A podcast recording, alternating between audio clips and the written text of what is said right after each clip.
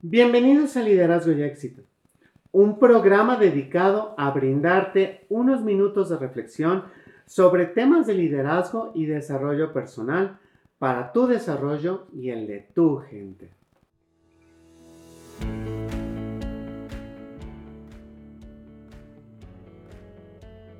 En esta ocasión me gustaría platicar contigo de las conversaciones difíciles. Déjame empezar diciendo que durante los últimos meses he trabajado este tema en particular mucho en charlas para organizaciones, así como en las sesiones de coaching con varios líderes.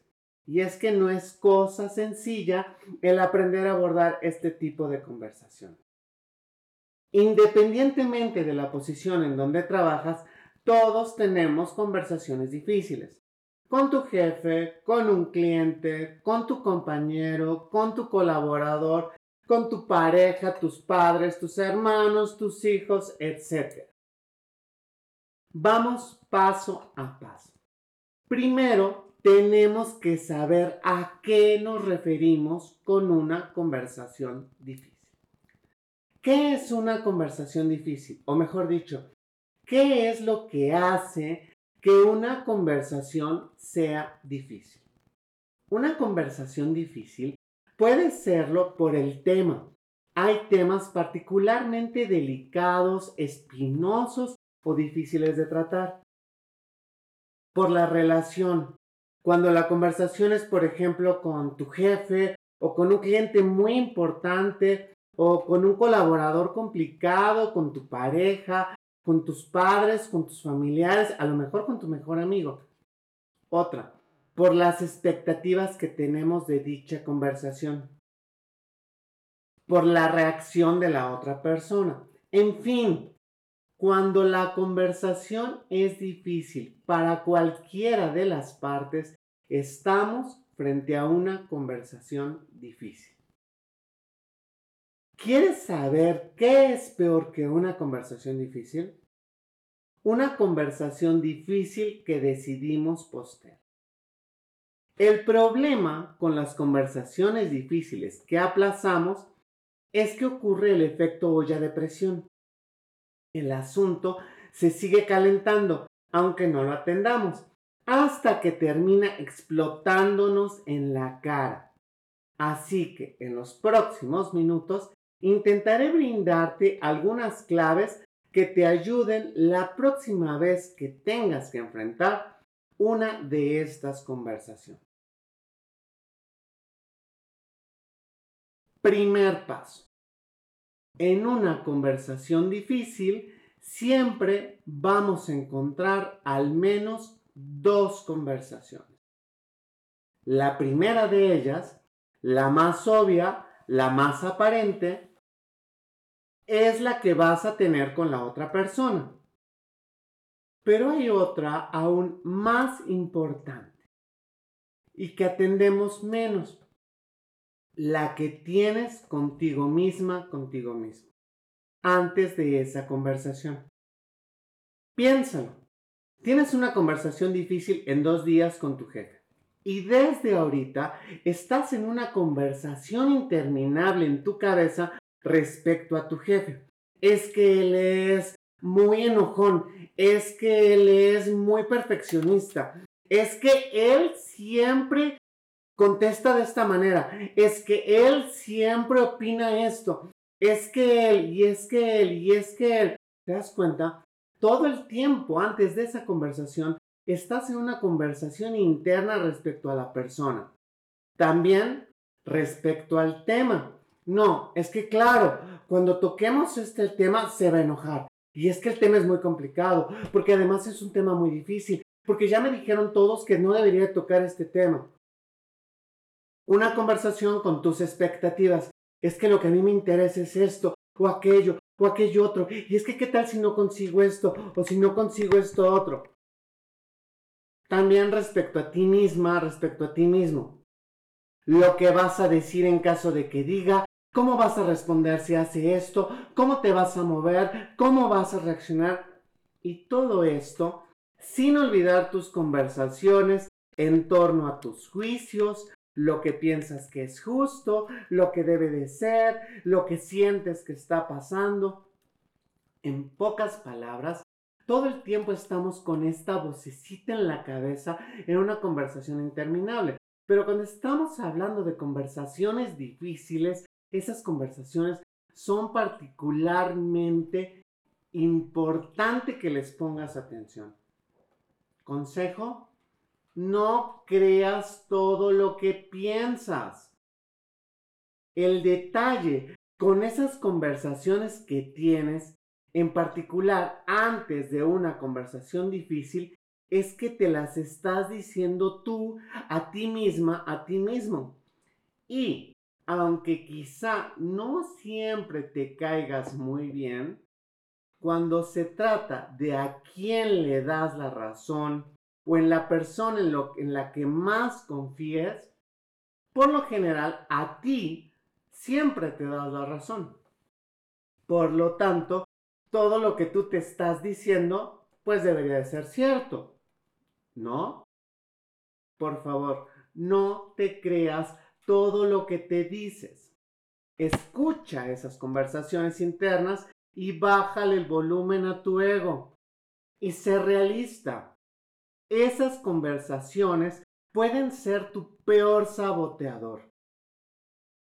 Siguiendo con tus conversaciones internas y las conversaciones difíciles, me gustaría preguntarte, ¿te has puesto a pensar qué hace que salga tu peor versión? Es decir, en una discusión con alguien, ¿qué puede sacar lo peor de ti? Quizá estamos hablando de una actitud del otro, que levanten la voz, que golpeen en la mesa, que hagan algún gesto o una mirada. O a lo mejor que rueden los ojos en un gesto diciendo, ay, ya vas a empezar. ¿Qué es lo que hace que salga lo peor de ti? ¿Qué es lo que hace que explotes? ¿Cuál es tu disparador? Y sobre la misma línea, también es importante que reflexiones respecto a qué temas hacen que te enganches o que te hacen perder el foco o el juicio. Estás a punto de entrar al campo de batalla y lo menos que queremos es que te vayas a disparar sola o que te vayas a disparar tú solito. Piensa que la otra persona, sin querer o quizá queriendo, presione alguno de esos botones. ¿Qué puedes hacer para no dispararte y sacar lo peor de ti? Tome en cuenta que de eso puede depender el resultado de tu conversación con tu jefe, tu cliente o esa otra persona importante en tu vida. William Murray hablaba de un término, subirse al balcón.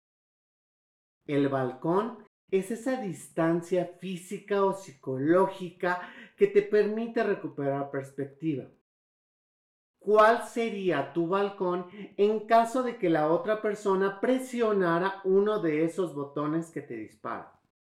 Las conversaciones difíciles suelen ser nuestros peores saboteadores. Así que te quiero dar un par de tips que pueden serte útiles. Primero, escúchate pero sin darte toda la razón. Ponte atención. Muchas veces no lo hacemos, pues pensamos que lo que nos decimos es cierto. Humberto Maturana decía que los seres humanos lo más que podemos hacer es dar nuestra interpretación de la realidad. No vemos el mundo como es, vemos el mundo como somos, como hemos aprendido a ser y a interpretar la realidad con base en todo lo que hemos aprendido y vivido. 2. Identifica por qué piensas o crees esa conversación interna. Tal vez viene de lo que te dijo tu abuelita que era lo correcto, o de lo que aprendiste a la mala a pensar o simplemente es algo que asumiste, porque todo el mundo lo piensa o lo dice. Todos dicen que cuando le hablas de este tema se enoja. Todos dicen que cuando tocas este punto, bla, bla, bla. Entonces, muchas veces, por lo que todo el mundo dice, pensamos que es cierto. ¿Qué evidencias objetivas tienes de que tu conversación sea cierta. Más allá, por supuesto de que tú lo piensas y eso debería de bastar, ¿no? Entonces, ponte a pensar qué evidencias tienes que te ayudan a confirmar esa idea, que, esa conversación que estás sosteniendo. Tercero, más que pensar qué dice eso de él o de la otra persona o de la situación, piensa, esta conversación, ¿qué dice de mí? Los juicios hablan de quiénes somos. Entonces, esa conversación que estás teniendo respecto a tu jefe, esa conversación que estás teniendo respecto al tema, ¿qué dice de ti? Cuarto, ponte chaleco antibalas. Es decir, prepárate para que el otro dispare tu peor versión y encuentra cómo neutralizar que eso suceda. A lo mejor saliendo a tu balcón, a tu balcón personal. Y salir a tu balcón personal puede ser desde respirar y contar hasta 10, o ponerte de pie y a lo mejor ir por un vaso de agua, o a lo mejor cerrar tus ojos o a lo mejor empezar a practicar la meditación y el mindfulness. Sea como sea, encuentra cuál es tu balcón personal para evitar que te dispares, es decir, para evitar que salga la peor versión de ti.